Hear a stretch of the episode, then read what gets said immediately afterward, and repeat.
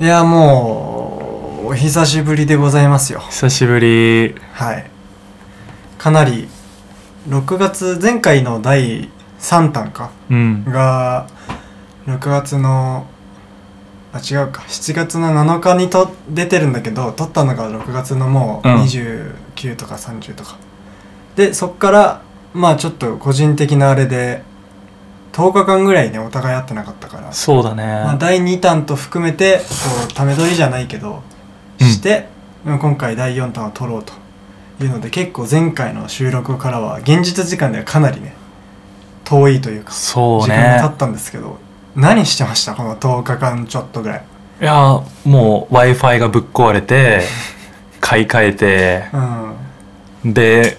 買い替えたおかげで通信速度は倍で すよこんじゃなあ嬉しいことまあまなあい、よよかったのか、それはうねん、いい10日間だった、うん高弘はまあ w i f i を新調してそうそうそうっていうとこだったんですけどまあ僕はね、まあ、個人的なあれなんですけど、まあ、高校時代に、まあ、僕高校オーストラリアだったんですけど、うんあのー向こうで一緒だった日本人の子がいてうんで同世代で京都から来てた子なんだけどでその子と、まあ、高校の頃から仲良くてで大学でその子はまあ日本帰ってたから、まあ、ちょこちょこ会ってたんだけどで今回僕らと同世代ってことでまあ同世代皆さんその大学4年生ってことで、はいまあ、就活なりなんなそりうねですね各々の進路を決めてるところじゃないですか。大事な時期だようん、でなんかそんなさ別にその子に限らずいろんな友達の背中を見てきてるう、んまあ、どうだったんだろうなとか思ってた時にあの就活が終わりましたとはいよかったねっていうのででまあ大学生だから一応授業とか卒論とかの準備はうんもちろんあるんだけど、まあ、週1ぐらいで学校に行けば OK っていうことだったんでちょっと東京に遊びに行くわといいいうことでね「ああ行きに来なよ」っつってうんで、まあ、10日間ぐらいその子が休み取ってたから、まあ、東京で4泊ぐらいでもう一個別のところで4泊ぐらいしようっつって、うんでも東京来てちょっと泊まってでそっから北上ってとこに行ったんだよね北上はい 本当に聞いたことなかったんだけど北上ねうんまあ岩手県なんだけどねうん、仙台のちょっと上の方仙台と盛岡の狭間みたいなはいはいはいところでさ、でもう本当にその旅行っていうかプランを立てるまでは知らないような年だったから、まあどうだったんだろうなと思ってまあどっちかっていうとその金銭事情的にうんそこが一番ベストっていうので選んだからどこ行きたいとかで選んだわけじゃないんだけどただなんかこの都心からちょっと離れてみてこうお互いなんだろうな休息の時をじゃないけど、はいはいはい何もしないをしようみたいなうん感じで行ってさしたらその予定より何もなくてうわ本当にもうそうね駅がさ、まあ、一応新幹線が止まる駅ではあるんだけど、あのいわゆる地鉄なんていうのその電車普通の電車とかは、夜とかになるともう40分に1本とかになってて、やばいやばい帰れないとかなったりとか、もうお店も多分おそらくビジネスホテルしかなくって地元のスナックとホテルとみたいな、うんなんかそんなんでさあやばい何もないかもしれないとか思いながら、まあ、実際そのじ時期をねあの過ごしていくにあたっていろいろ内陸の方にあるショッピングセンターはいショッピングセンターパルっていうのがあった のでパルに行ってなんかいろんな地元のスイーツとか、うんそこにしかないファストフードみたいはいはいなのをはいはい食べたりとかはしたんだけどさなんかその旅行中にあのー自分としては結構久々なんだけどラジオっていうもの自体、まあうんポッドキャストも含めてですけどと、まあ、割と距離を取ってたんだよね。はいはい、うん、でなんかそれは意識的にそうしたっていうわけじゃなくてうんもうなんかその必然とそう自然となっちゃってっていうのもまあずっと10日間人とずっと一緒に四六時中いるからうさ、ん一人でき何かを聞くみたいな時間はなくって、うんまあ別にそれが嫌とかはないんだけどだからまあ必然的にその時間が減ってで今の時代そんなにリアルタイムで聞かなくてもそのアーカイブがネット上に残ってたりするから別にその聞き逃してしまうっていうことはないわけ、うんでだからまあ大丈夫かなとは思いつつまあかといって別に全く聞いてないってわけじゃないんだけど、うんまあほんとちょこちょこ移動時間とかにまあその短いやつ2時間の「オールナイトニッポン」とか聞けないからそうねそうだから他のなんか30分ぐらいのポッドキャストとかは更新されたらまあちょこちょこ聞いたりとうかんはしててさ、まあ、だけどそういう、まあ、人といるっていうのもあったからあんまりそういう時間もなくてで自分のラジオがあるんだけどオーストラリアのうんラジオ局でやらせてもらってる、その番組の収録はやんなきゃいけないからなんかそういうのをやってる時間っていうのがあってそんなにそのリスナーとして何かを聞いたりとかする時間がなくてさ、でそれもその例えば時間がある時ももちろんあるわけうんなんか自由になんかしようみたいな感じでもう部屋で2人でダラダラしてる時間とかあるから別にそこで聞いてもいいんだけどそういう時はなんかその音楽の方を優先して聞いてる自分がいたんだねへえラジオじゃなくてうんでもちろん音楽も好きだからよく聞くんだけど、移動の時とかただそのなんだろうなコンテンツの鮮度としてうんラジオとかをいつもその最新が出たらそっちを優先して聞くにはしてきてたから、うんで音楽はどっちかっていうと、まあ、リリースされてから、まあ、ある程度反無期限的に存在しててうんだからそれは、まあ、いつ摂取してもいいみたいなところはある、はいありますねで、まあ、まあラジオも昔のものを聞くっていうのもあるんだけどうんやっぱ例えば昨日喋ったものが出たらそれはやっぱそのうち出てからすぐ聞きたいうんものでなんだけどそこに対してその音楽とかの方を優先しててなんだろうなとは思ってたんだけどでそっからさ、まあ、今東京帰ってきてうんその友達ともバイバイして向こうの地元帰ってでまあなんだろうなその遅れを取り戻すかのようにさ聞けてないラジオとか、まあ、今朝とかも仕事しながらこううん流して聞いてたりはするんだけど、なんかちょっと義務感というかはいはいはいはいなはんいて言うんだろうなその作業化してる気がしてきてあなんかちょっと自分の中で変わっちゃった部分があるのかなみたいな懸念点というかまだもちろんその数日しか経ってないから、答えとして離れちゃいましたみたいなことは言えないんだけどあのーなんだろうなラジオ好きになってから、まあ、1 5 6ですよだから5年ぐらい経ちますけど、ーうんその5年ぐらいのうちにどんどん聞く番組が増えてって最初は好きな人からだったんだけどそその人がゲストで出た番組とかってどんどんさ派生してっていいないいなって思いながら今だから週に二十何個とか聞くんだけど、うんなんかそのルーティーンがなんだろうなたくさん聞くという自己満だったのかなっていううん結構大きな不安が 生まれてしまってうんなんかねもちろんその好きだよっていう番組のことをを好いてる気持ちに変わりはないんだけど自分のなんだろうなこう生きて生活をしていくことにおいて不可欠な番組っていうのはその二十何個の中の多分ほんと多分3つとかになっちゃうのかなみたいなはいはいはいはい状態で他のそれら以外の番組とかはもちろん聞くことに対しての楽しさとかエンタメ性はまだあるんだけど、なんかいつしかなんだろうな楽しんで聞くはもちろんなんだけど、うんそれ以上にちょっとその記録更新じゃないけどさなんかずっと聞いていくという継続性に対しての自己満が働いちゃってんのかなみたいな。はいはいはいはいあちょっとわかるわなんか好きなアニメをうん予定があって2週間見れませんでした、うん、いやあの録画とか見てる時はなんか作業みたいな、うん、いあれなんでこれを見てたんだろうみたいな やそうだよねなんかそのこなしちゃってるいや感じそうそうというそうかアニメ見てるうん自分みたいなうん方に行っちゃってたのかなって思うけどうんまた週間のうんあの放映を、おめおあのリアルタイムで見れば、うんおもろいだけみたういんな、うんうんうん錯覚じ ゃねそうなのかね、うんなんかその感覚がさ自分は自分がこういうことを好きだと思って信じてたからこそ、なんかその裏返しが来たからあれみたいなうん大丈夫か俺みたいになってそのなんだろうラジオ好きな人みたいな感じで自分で言ってたけど、うんそのあああなんか愛って言葉ちょっとさ、うんあのすごくなんか脆いしちょっとずるい言葉だからうんあんまり使いたくないんだけど、それは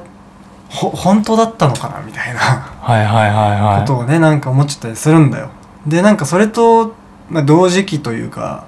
にもちろんだけどその例えばなんだろう動画ユ YouTube とかうんになってきたら、じゃあ霜降りチューバーずっと見てます毎日見てますみたいな状態になった時にそれらもまあラジオと同じで全然置いてないわけ、うんでいつも確認するニュースサイトとかなんかサッカーの移籍記事のところとかもなんか見れてなくて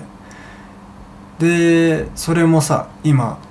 追いつこうと思ってちょっと必死にうん少しずつ毎日消費をしながら見たり聞いたりするんだけどさなんかこうそれをしててさっきみたいなそういう気持ちへの不安っていうのもあるんだけど、うんなんか同時にこの先僕が生きてから死ぬまでにうんその見たいとか好きなコンテンツっていうのは全部網羅しきれないんだろうなっていう。うんまあ、ある種の絶望感っていうかねう、んが生まれたのよでまあ当たり前っちゃ当たり前なんだけどさそうねうんなんか例えばだけどうんなんだろうな今変な話ですけど例えばもうあとじゃあ寿命があと1年しかありませんっうんて自分がもし言われた時に多分「ワンピース見届けらんないじゃない、そうね絶対無理だねうん、おそらくねうんわかんないこの1年で バーって畳み方終わるかもしれないけど、多分今の状況だともうちょっとかかるかなっそうねていうのがあるからまあ言ったらそういうことでうんやっぱそこを見切れずに命をこう燃やしきるのがなんかすごく不本意じゃないそ うかああ、ま抗いようのない事実であるんだけど、もしそうなった場合はだからなんかそれを思ってさなんかその自分がエンターテインメントとかまあ自分以外でもそうなんだけど、うんみんなが好きなものとかは、まあ、音楽でも舞台でもうんだからそれが映像とかエンタメだけに関わらず例えば料理するの好きだったらうん料理でもいいし、ただ喋るの好きだったら喋るでもいいんだけど、なんかそれを全てやりきりましたとか、うん達成しましたっていうのは死ぬまでにないんだなみたいななあんあか永遠にそこへの作業を続けていってうん道半ばで終わるのかなみたいなのが、うんこうふと頭の中はいはいにはい浮かんできてね、いやーなんか半分共感できるけどその消好きな趣味とかうんうんコンテンツを消費したいみたいなうんところに自分はなくて、うんその楽しんでる時例えば、じゃあバスケットで言えば、うん自分バスケットやってるけど、バスケットで言えばバスケットボールをマスターすることはうん人生でないわけじゃん、うんまあ自分でうんリミット決めれば、そうだねそのリミットは達成できたけどうんそチェッのクポイント的なねそうそうそうんバスケットボール自体をマスターしましたみたいなはないのはかうんないわけじゃん、んまあ、人類で一番うまいみたいにうんなったらまあそこがまあリミットなのかもしれないけそうどだねけどそれより自分的には、うんその楽し好きなコンテンツとか自分ではバスケットだけどそれをあの訓練してたりうん楽しんでる時間の方がお俺は割といやそうだな大切だなと思っちゃうから、うんうんうそんの、そうだね網羅するとかそういうところはあんまいかないかなみたいないやのが共感できない半分って感じ。素晴らしいねいや、高わかとこる。いろはや、ね全然半分わかる。だってマスターしたいいもん。やーまあまあそうだねだから、そこは多分僕の今欲の部分が多分すごい出てたと思うんだけど、そうだと思う僕は多分なんだろうやる側というよりかは多分その消費者としての自分まあいろいろあるじゃん今これをやる側だけど、うん例えば漫画あったら読む側だし、うんなんかその読む側とか消費する側としてやっぱり全部を知りたいっていう欲が多分結構人一倍ある方ではあるかうら、ん。例えばなんだろうな音楽とかまあ人の話でもいいんだけど、うん。結構大衆の流行りとか会話とかうにんの話題にはついていけなかったりするんだけど、うんなんかそれは単純に自分の興味のベクトルが向いてないだけで、うんで向いたものに対してはもう守備範囲はもうほんとすごい狭いんだけどそこに対してもうバスオンっていうあ深さは全部知らないとこう自分がすっきりしないみたいなところがうん昔からあって、だからそういう部分が多分自分のその消費欲をかき立てるんだろうねあは駆いはいり立はていらはれていてだからそういう今のなんだろう絶望とか欲望が生まれてんだけうど、んでなんか同じ時にじゃあ今この現代でいろいろそのじゃあさっき話してたけどアニメとかさで配信音楽もさうんサブスクがあってみたいな、その時に CD を揃えたりとかレコードをね LP を買ったりとか、まあ、アニメだったらなんだろう DVD を買ったりだとか、はいするのって結局自己満だなって思って。うんもちろんそれがアーティストとか自分が応援してる人に対しての、うんいわゆるさそのお金は入るわけだからうん貢献というかサポートという意味で買いたいって人ももちろんいると思うんだけど、あの例えばそのディスコグラフィーがすごく綺麗でうん物として欲しいからとかそれらって全部結局なんか自分が欲しくて自分がかかってるからで極論は別に今は物じゃなくてもダウンロードで聴けたりとかし見れたりとかするわけだからみたいないうふうに思ってただ僕はその物を揃える側なんですよ。うんそうだねうん、割とねこう好きだなと思ったらちゃんとこう買って手元に欲しいタイプではあるから。うんオタク気質だねうんそうだねなんか揃えちゃったりしたいなっていうのがすごく多いからさ、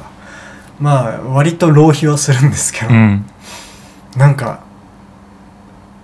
けどそれでいいのかなみたいいやいいだろうそれがだって趣味に没頭してるとかそういう瞬間なんでしょなうきっとうんおそらく今後まあ例えば生活が安定してきてとか、うんお金が入ってくるようになったりとかした場合も、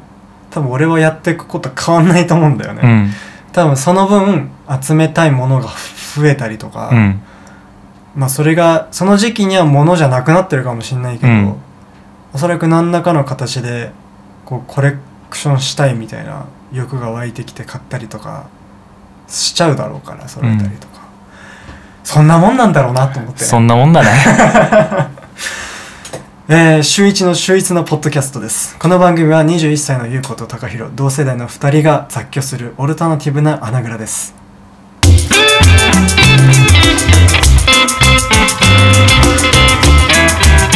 週一の週一なポッドキャスト。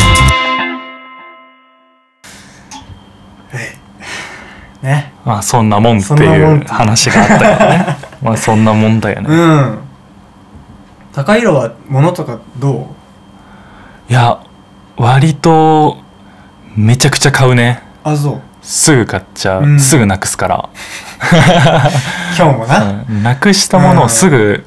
買うかな、マイマイクで撮ってますけどねうなんかそ接続部分がなぜかないんだよね今ねんそうガムテープで ぐるぐる巻きだったり、まずなんでその中盤の部分外しちゃうのって話うだし、うん、ん、いろいろものなくすし、まあなんか最近は結構抑えてるけどうん割とその定番のブランドみたいなうんところうんは買っちゃうねうーんバーッと揃えちゃったりする、自分の父さんもそうなんだよね、へーそこって多分遺伝子レベルなんだと思ああうまあそうなんだろうな父さんはアップル 信者すごい全製品持ってる全部はそれで多分揃えうんるんだ、へえなるほどねあの僕のまあ今は社会のどこにも属してないといえば属してないんですよ、でこの話この番組であんましてないかまだね、うん、うん、状況し的てなないね話はうん、なんだけどその、まあ、言ったら大学オーストラリアに行ってて、まあ、高校から進んでてで今一旦休学して日本に帰ってきてるみたういなん状態でで、まあ、そうなると日本での学業は今やってないし、うんまあこれからやる予定がある可能性はもちろんあるんだけどそれが今のところなくてで、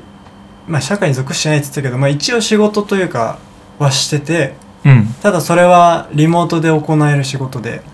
まあ、だから別に職場があるわけでもないうし、ん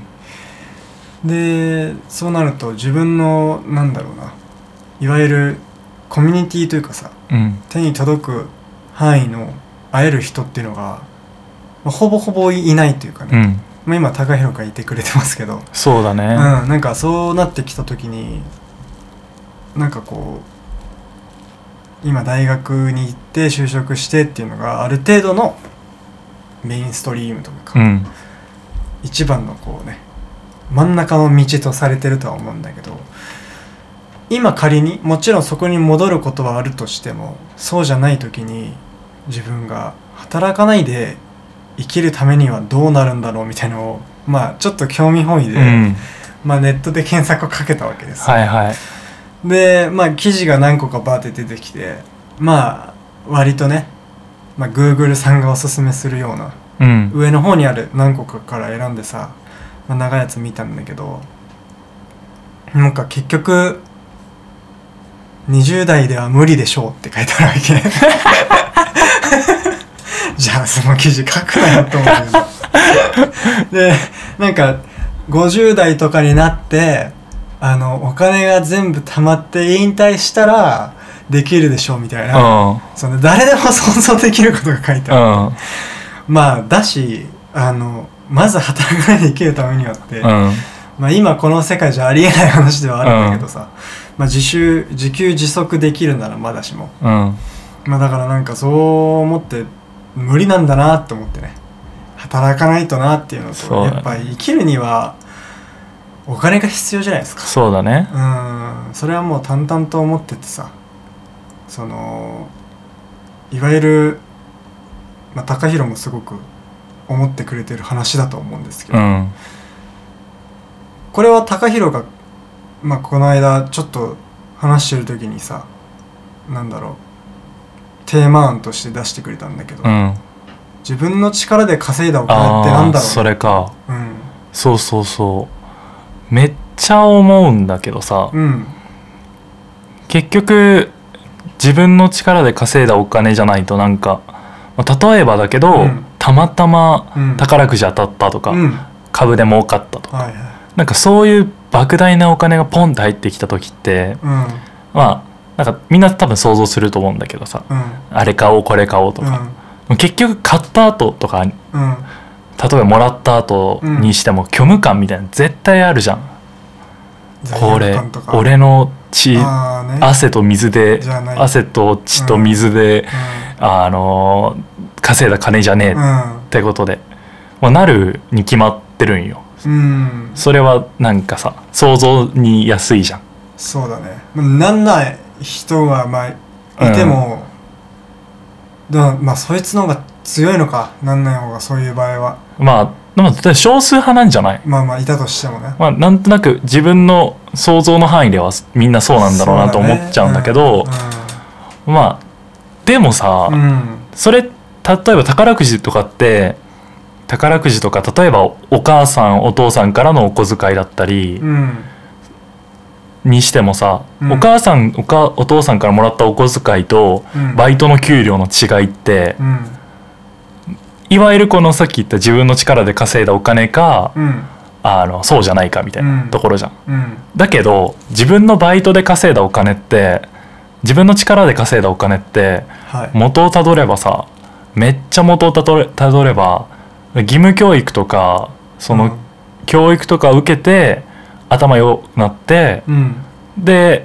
コミュニケーション能力つけて、はいはいえー稼いだお金になるわけじゃん。っはいはて考えたら別に自分の力だけじゃないじゃんいなるほど、周りの教育受けてんじゃん。うん、うん、で学費自分で払ってんだよっていう人もいると思うんだけどうんでもまあ義務教育って税金で行ってるわけだしうんだから人の金じゃん。うん人の金でうん得た力で今バイト頑張ってうん学費払ったりうんしてるわけじゃないか。まあって考えたうんうらん自分の力で稼いだ金ってないよねってなるほどいう理論でへえなんかよく言うじゃん自分のか力で稼いだお金じゃないじゃんそれとか、親の親が太いじゃんとか、そういうノリのやつよそこに差異がないんじゃないかとそうそうそううそんう絵のそのアンチテーゼというかうんうんうんを思いついたのなるほどねそそれはなんつうのどっかにそれを思う原体験があったのういや結構コンテンツ化されてないそのさ例えばなんか、うん去年ぐらいにやってたあのネトフリのドラマとかで、うんま、漫画原作だけどさ、うんえっと「私は明日誰かの彼女」みたいなうーんやつがあるんだけど、うんそれであのレンタルレンタル彼女の話なんだけどあーそうなんだあのレンタル彼女を借りてる時に、うんその借りた人が、うんうんえっと、彼女に対しうて、んえっと、もうもうお店に働かないでくれとお店で働かないで、もうそのあの自分が稼ぎたいって思ってる金全部俺が払うからもう出勤しないでみたいなおうその彼女に言うのよはいはいで彼女はあの、まあ、ちょっとひねくれ者なんだけど、うんあの私はこのこのお金で学費も払ってうんあの生活も自分の力で立ててるんだってはいはいいうふうに言うわけよ、うんうんだからそれそれに対しての僕の返しというか、うんうんうんうん自分の力っていうかまあ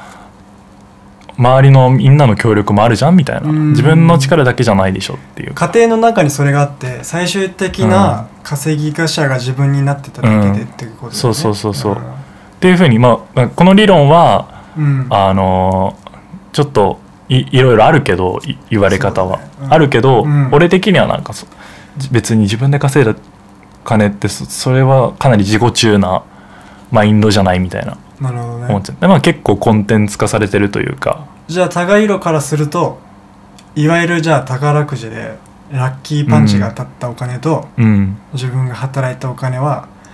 変わらないってこと、うん変わらない気が使すいる方とか重さがじゃあ例えば10万当たった時と、自分で10万稼いだ時のうんその10万を使う時のなんだろう財布の紐の硬さは変わんないのあそこはまた違うかもああじゃあ使う使わないとかに入ってくるそとのまたあれなのかそのお金の稼ぎ方というか、入ってくるまでの過程うがん、そこはうん、結局自分だけの力で稼ぐっていうのは絶対ありえないよねっていうなるほどねそあだからそれを言ってるやつに対してってことかうそうそうそうそうそあうごめん分かりづらくてそういうこと でも今のよかったっしょ、うんうんうんうんなるほどねそういうことうんまるで全て自分の手柄かのようにうんいや自分でもちろんそうやって自分で勝手に思うのはいいんだけど、うんうんうんでもその価値観はな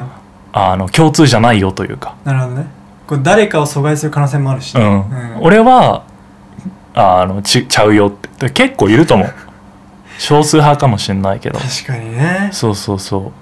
だからその言葉を建前にじゃあ私何やってもいいじゃんが違うんじゃないうのそうそうそうそうえなんかまあその考えが正しいように聞こえるじゃん一見まあ確かに宝く筋通ってるじようにはそうそう感じる宝くじで当てた金は、うん金と、えっと自分でバイトした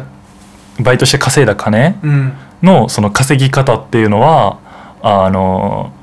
自分でバイトしてうん頑張って仕事して頑張って貯めたお金の方が一見偉いうんしそれをやってる人はそっちの方が価値があるというかうん重んじるべき稼ぎ方だよねっていうのが正しいそれだけが正しいわけじゃなくねみたいななるほどねノリあもう思いついちゃったのー思いついたそれで話したくてそうかまあそれはそうだなあるんだろうなだから確かに今それ言われるまで俺はその考えなかったけど、うんそっからだからちょっとその先を見た時にさその今ちょっとだけ話したけど、じゃあうんその使うにあたってはどうかみたいなそれはまた違うよねねえだからなってくるよね、うんでもさ結局その今僕がこうこういう状況でささっき話したうん生活をしてて例えばじゃあラジオを撮りたいし撮ってるんだけどじゃあもうちょっといい環境でやりたいなとうか、ん若干自分の番組のノイズ気になるなとか、うんでじゃあ他にじゃあ音楽とかで言ったらもうちょっとこういう機材欲しいなとかうん思った時にさ結局資金ないと始めらんないなみたいな、うんその結局全てはお金だよとは言えないけどうんほぼお金だなみたいそうほぼお金だな ねほぼお金だなみたいなそのお金があるないってかなりその生きる上での選択肢の幅が変わってくるから、うんそういう意味じゃやりたいこととかやれることとかって才能ありなしと別のベクトルで資金ありなしも関係してくるなと思って、うっんていうのも例えば、うん、なんか僕は個人的にある程度自由なことがさせていただける家庭に生まれてうんただじゃあそうじゃない子もいてうんってなった時にわかんないけどじゃあ例えば小学校でサッカーを習いたくてみたいなで学校にサッカークラブないから外の地域のサッカークラブ入りたいって言って、う入れる人と入れない人がいるわけよそうねでそれはあのもちろんスポーツできるできないとかもあるかもしれないけうど、んそれ以前にその過程がえっとなんつうの月間費だっけなんていうんだっけ会費会費だねを払えないとかもあるわけじゃない、うんだからそういう意味のあの不不平等さというか、うんそういうのもあんだろうなと思いつつその、まあ、今お金の部分で言ったけどうんちょっとまた才能の部分に戻りたくて、うんあの俺はまだもちろんさ21だし高平も21だし、うんこっからどうなるかは全く読めないというか、うんあと10年ぐらいしてまあ中間チェックインできるかなぐらいだとは思うんだけどそのいろんなことを人を見たりとかうんあのこの年になるとまあ年上の人とちょっと話す機会もあるわけで、うんそのやりたいことをやれる適性を持たずして生まれた場合どうなるんだろうなって思って。うんそのこの間僕はいつになっても自分の所所属するというか自分がこう熱を注ぐエリアにおいてネイティブじゃないんだなって思ってさうん例えば小さい頃で言ったら、まあ、高校ぐらいまでちゃんとサッカーやってましたけどもう明らかに他の人たちよりかは上手くないし、うんかといってあの別にプレイ年数はかなり長いわけよ多分 3,、3歳ぐらいからやってはいるんだけうど、ん全然僕より短いスパンでサッカーをしてきてトップに行った人もいるし、うんでそういう意味ではじゃあ適性がなかったんだろうなみたいなもちろん努力のしようはもうちょっとあったと思うんだけど、うん振り返った時にそういう適性なかったんだろうなとかでまあ留学はしてた56年のオーストラリア住んでたから、まあ、ある程度英語もまあね分かるようにはなったりとかするんだけど、うんその中でやっぱり自分は英語を第二言語として頭の中で作って考えるから、うんまあ、あんまりそのなんだろう全部組み替えて作って作って話すぐらいまでじゃないけどもうちょっとスムーズな頭にはなったけど多分これあと10年ぐらいやっても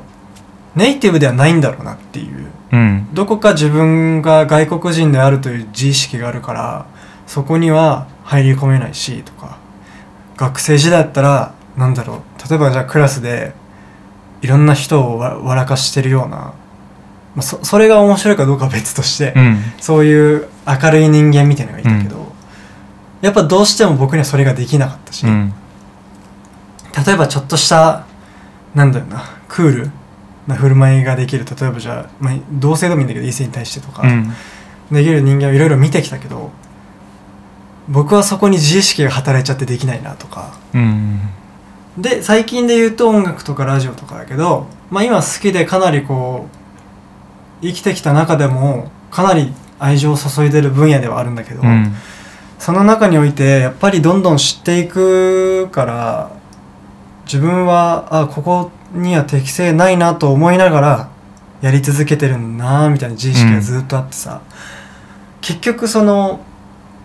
やりたいことで例えば仕事になったりとかプロになったりとかする人って、うん多分本当に数で言ったら少ないんだろうなと思って、でこの年になるとみんなやっぱ就活とかもするしさ、うんみんな見てると、まあ、学生の頃あんだけこうやってたことをこうきっぱり諦めて、うん就活の道に進んでる人もいっぱい見てきたしただそれは多分ネガティブなものじゃなくてさ、うん諦めても言ったけどどっちかっていうとそのなんだろうな明らかにけじめをつけるみたいな意味でうん諦めて、で自分で多分納得してそっちに行ってると思うんだけどそのやりたいことをやるってすごい難しいなって思ってねうんだからこそその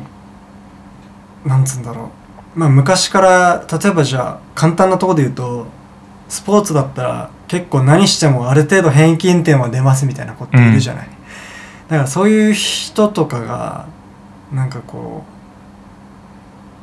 うなんだろうな努力したりとか僕はやってきてますちゃんとみたいなのをアピールしてる時にパッションをファッションにするなよって思っちゃうん だよねうんうんななんつうんだろう別にその子が努力してないとは言わないけど、うんなんかできるのにその努力性もこっちから奪っていくのかみたいなうん感覚がすごくあってねまあなんかそれはいいんですけどうんまあそれでもやっぱり自分はやりたいことをやるやりたいというかなんつうんだろうな続けたいんですよっていうのがあってずっとどうしようもないんだけど僕の中のそのなんつうの自分が自分に対して何の根拠もない期待じゃないけどうんなんかちっちゃいのがずっとあってなんかやめられないんですよねはいはいはいはそれで前にちょっと好きだった番組っていうか聞いてた番組があってラジオのなんかそこで川を渡るっていうことっていうつことについて話してて、いうんでまあ何かっていうと例えばそのなんだろうラジオで言ったら聞いてるリスナーから話す側に行くっていうことうんでまあ一つ川を渡るっていうことだし、例えばアマチュアからプロになることとかうんもそうなんだけどなんかそのスピード感について話しててっていうのもなんかリスナーだとから話し手になるにあたって本当に早いうちに話し手になっちゃっておいた方がいいよっていう話をしててうんおそらくリスナーの時期が長くなればなるほどそこから抜けられなくなってくるし話し手としてのスタンスもできなくなってくるしみたいな部分があるんだよみたいな話をしててでその時に僕は20ぐらいで向こうのラジオ局で、まあ、アマチュアですけど、うん番組を持たせてもらうことになって、まあ、そこでそういうことやってるからすごいありがたい限りなんですけど、うんまあ、ただそれで話して渡るという川を渡れたけど、うんただまだアマからプロの川は渡れてないわけうですよ、んだからこうまだまだ全然模索するししうん自分はまだ何か成し遂げてるわけでは全くないんだが、うんそのねそうやって音楽とかラジオとか好きになっていろいろ知っていくわけじゃない調べたりとか、見たりとか実際にライブに行ったりとか、うん公開収録見に行ったりとかをしていく中でさそのさっき言ったリスナーとしての楽しみがあるんだけどそれと同時にやってる側ではあまあアマチュアであるしアマチュアでやってはいるけどそこでプロを目指してる自分としては同時にその出演者側にさ重ねちゃう部分もあるわけようんですごいなこれは俺にはできないなみたいなっうんてなる感覚がふっと頭の中にさ出てくるところがあって、うんこうなんかこう自分が一瞬この幽体離脱するじゃないけど、うんその楽しんでる自分とちょっと絶望してる自分がいるみたいなそこと自分を比べちゃってどうにもできないなっていうので、うん結局その回をあんまり楽しくなく終わっちゃったりとかするんだけど、なんかそのねどうしようもないっちゃどうしようもないからなんかこれはもうプロになるまで受け入れて進むしかないんだけどさうんその自分がじゃあ今何かしたいとかいろいろ言ってきてますけど、うんなんかそこでちょっともう一個不安不安っていうかねうん今回多分結構長くなるんですけど、うんその自分がやりたいこととかってさ、まあ、別にそれは趣味だろうが仕事だろうが何でもいいんだけどそれは多分高弘もそうだと思うんだけど、うんおそらくそれらって多分今まで自分が見てきたりとか聞いてきたりで好きだったものに付随すると思うんだようんなんかこうちょっと似てくるじゃないけど、うんこういうことしたいなっていうそのこういうことのソースの中に絶対多分自分の好きなものがうん入ってくるじゃないでなんかその時にその自分のソースを自分でこう覗いてみるとかなりポップに寄ってしまうなみたいな現象があってうんで大々のメジャーじゃないんだけど、うんでそれが多分僕がみんなの話題についていけてない部分ではあると思うんだけど、うんなんかそこがもちろんダメじゃないんだけどこれでいいいのかなっていう部分があってなんて言うんだろうなそのサブカルにもよサブカルって言い方が合ってるか分かんないけど、うんサブにも寄れてないし大衆のマスにも寄れてない部分がうん自分がそこを多分取ってる気がしてポップカルチャーではあるんだけどサブカルからしたらかなりポップなカルチャーを僕が好きなんだけど、うん完全体のそのど真ん中からしたらそれはあんまりう受け入れられないというか、うっんていうのがすごくあってさでなんだろうかといってラジオとかだけで見ると音楽と違ってこういう今僕らがやってるような番組ってサビはないじゃないないねうん、だからこう音楽みたいにちょっとした切り抜きでうんこうサビの部分が例えばじゃあ主題歌だったらさ30秒 CM の中にそれが流れてて、かっこいいってなってフルを聴きに行くとかあるけど、ラジオってそれないなと思ってうんだからそのパッと聞いて好き嫌いの判断するみたいなことはできないわけじゃ、うんんで同時にそのさ今俺はポップカルチャーがどうのみたいな話しちゃったけど、うんちょっと何の見識もないんで全く合ってるかわかんないんですけど そのポップカルチャーっていうもののさ言葉の曖昧さというか、うっんていうのもこれをテーマをね今回考えててさうんこうリストアップしてた時になんかその僕にとってのその好きなものっていうこと自体がうん僕にとってそれはポップカルチャーであるし、うんになった時にそれら個人個人にとって全てがポップカルチャーなんだなっていう、ああもう結論じゃんうん、そう思うよ、まあ絶対こんな本出てんだろうけどうねん、いや結論だもんねうん、うん、正論っていうかそんな感じそう多分全然昔の頭いい人とかうは、んこんな話もっと深くしてると思うんだけど、うんそれを改めてなんて言うんだろうなその自分自発的に気づいた気づ気づけたというか、うん別にそれが何か大きなものを達成したとかじゃなくて、うん自分の中であそういえばそういうことかみたいな、うん気づきがあったからそれはすごく良かったんですよねでなんかそれを思ったあの最近の体験というかで言うとその原告王っていうイベントがうんあって、まあ、行ってきたんですけど、まあ、それは僕の大好きなポッドキャストのねうん「危機開会」っていうのがあるんですけどそのそれとまあ「ノートっていう、まあ、TBS でやってる番組があって、うんでラッパーのタイタンさんと「もののあわれ」のバンドのね玉置周慶さんっていう人がはいはいやっはている、2人でやってる番組で、でそれを早稲田の企画企画サークル、うん便利社さんっていう人がいるんだけどその人たちがこうなんていうのオファーしてうんうちでイベントやってくれませんかみたいな感じでこうできたのが原告王っていうう、んでまあ内容的にはその番組の流れから、うんまあ、その原告現代国語の問題を解いて、まあ、一番を決めようみたいなイベントなんですけうど、んまあ今聞いて意味は分かんないじゃないうんだからあまりにもサブというか端っこにうんある内容なんだけど、そこに集まったお客さんと出演者とか相まったその空間の中ではもうど真ん中のポップだったんですうよ、ん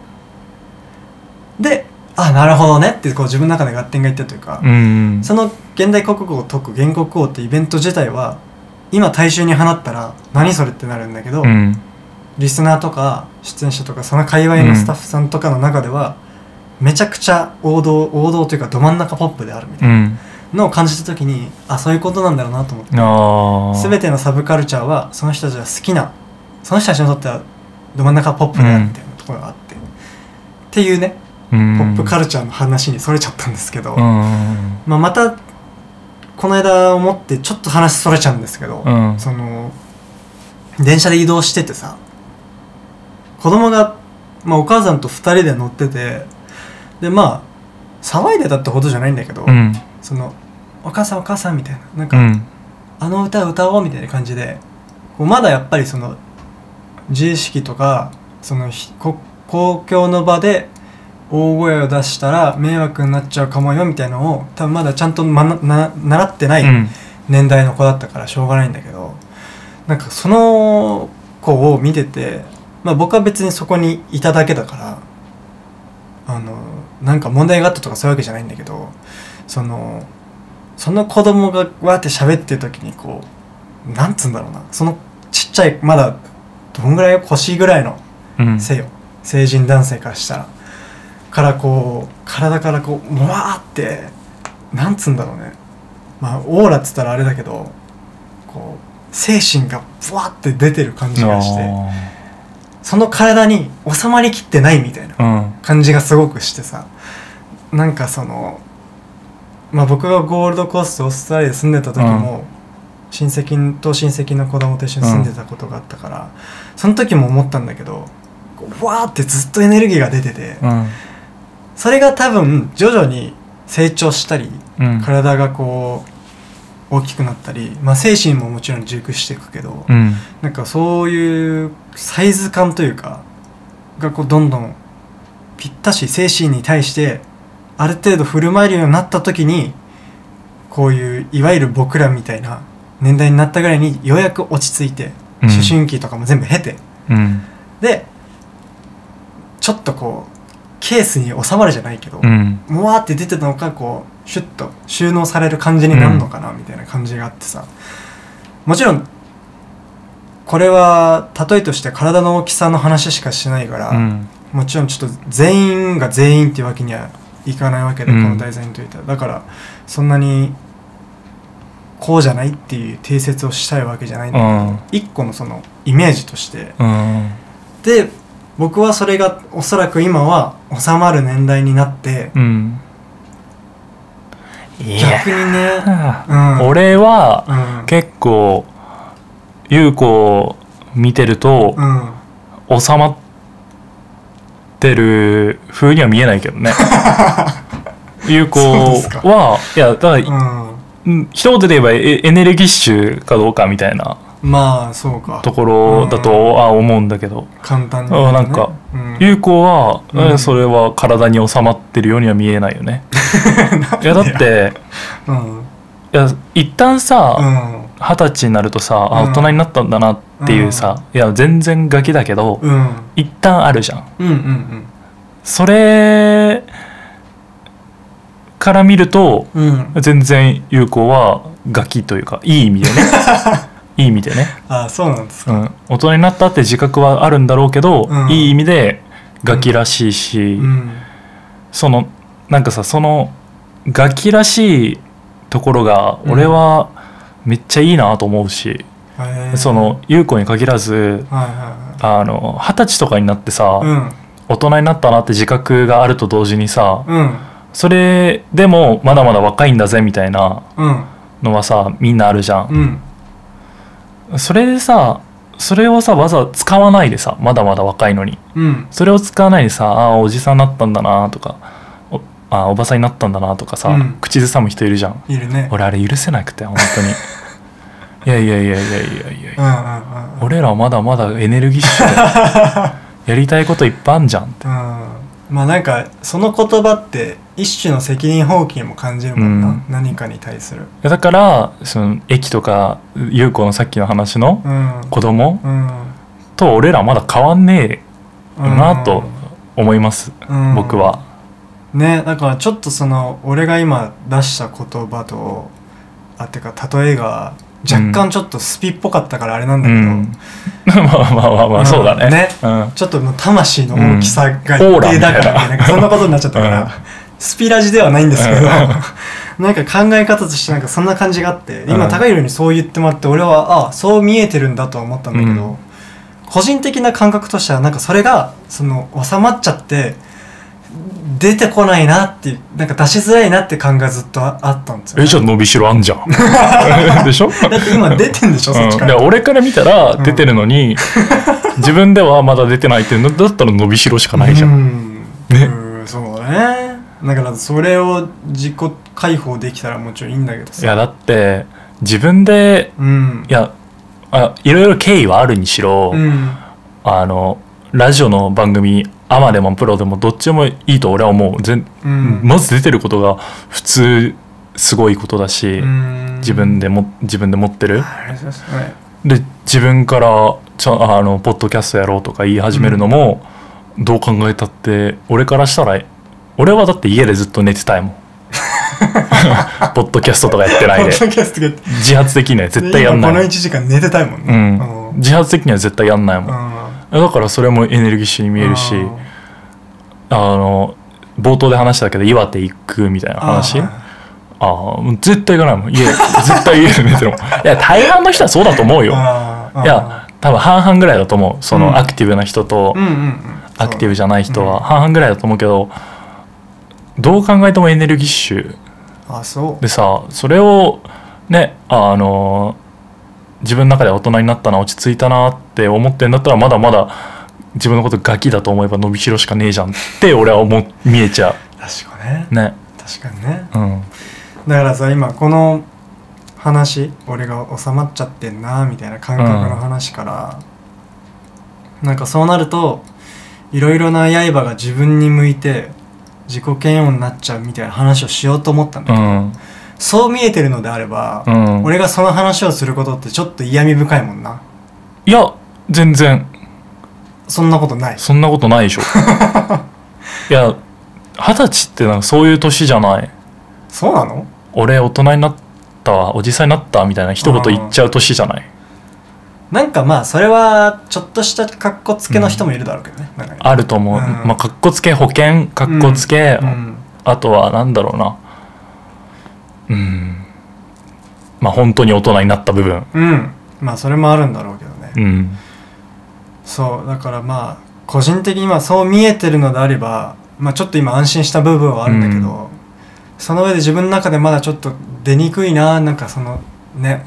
うんうじゃうじゃが中にいるなっていうのがずっとあるから、なんかそういういろいろ考え事とかするときに収めやすいからっていうのもあるんだけど結局こう自分手羽っていう風に言っちゃうんだよね、僕手羽俺手羽ってなっちゃううから。んまあそれは自分の人生とか単純な今の現状とかに対してだったりはするんだけうど、んだから収めやすいから自己嫌悪に走るんだけどそれで寝れなかったりとかはするんだけどだからといってじゃあやめる度胸もないわけ ですようんなんでまあ勝手に続けますけどもうんうんいややめる度胸がないと同時にやめない度胸もあんあるからやめないんでしょだからあー反対に言えばやめない度胸なわけじゃんいい言い方ですよねもうそれ単純に捉え方次第なだけで さいや別に俺はさ、うんあの諭したいわけじゃないよ、はいはい俺からはこう見えてるってうん話よ、はいはいはいあの優子の人生を上向きにしようとかそういうことじゃな くてあのいやそれが一番僕の真ね実で見す解を、うん見え方を言ってるだけなんだけど、まあねさっきの大人の大人になったとかそういう話もそうだけどはいやめない度胸だと俺は思っ多分他人から見たらそう見えるうーんなるほどねす救えるかどうかは知らないけどいや夜まあ寝れるようになるかは知らないけどそうねだからまあまだガキっぽいよっていうのはちょっと安心しましうた、んなんかそう見えてんのであればまだ改善の余地はあるかなっていうのは思うんでね、まあちょっと今回は私が、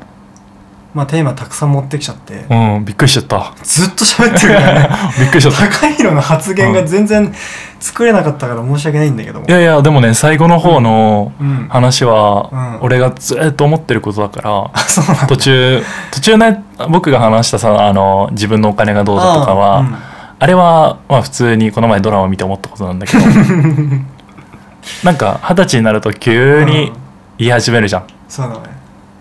あれはもう違 うよってよく思うことだからそうだねそれ言えただけで僕はもう大満足、あ大満足ですか、うんそれはよかったです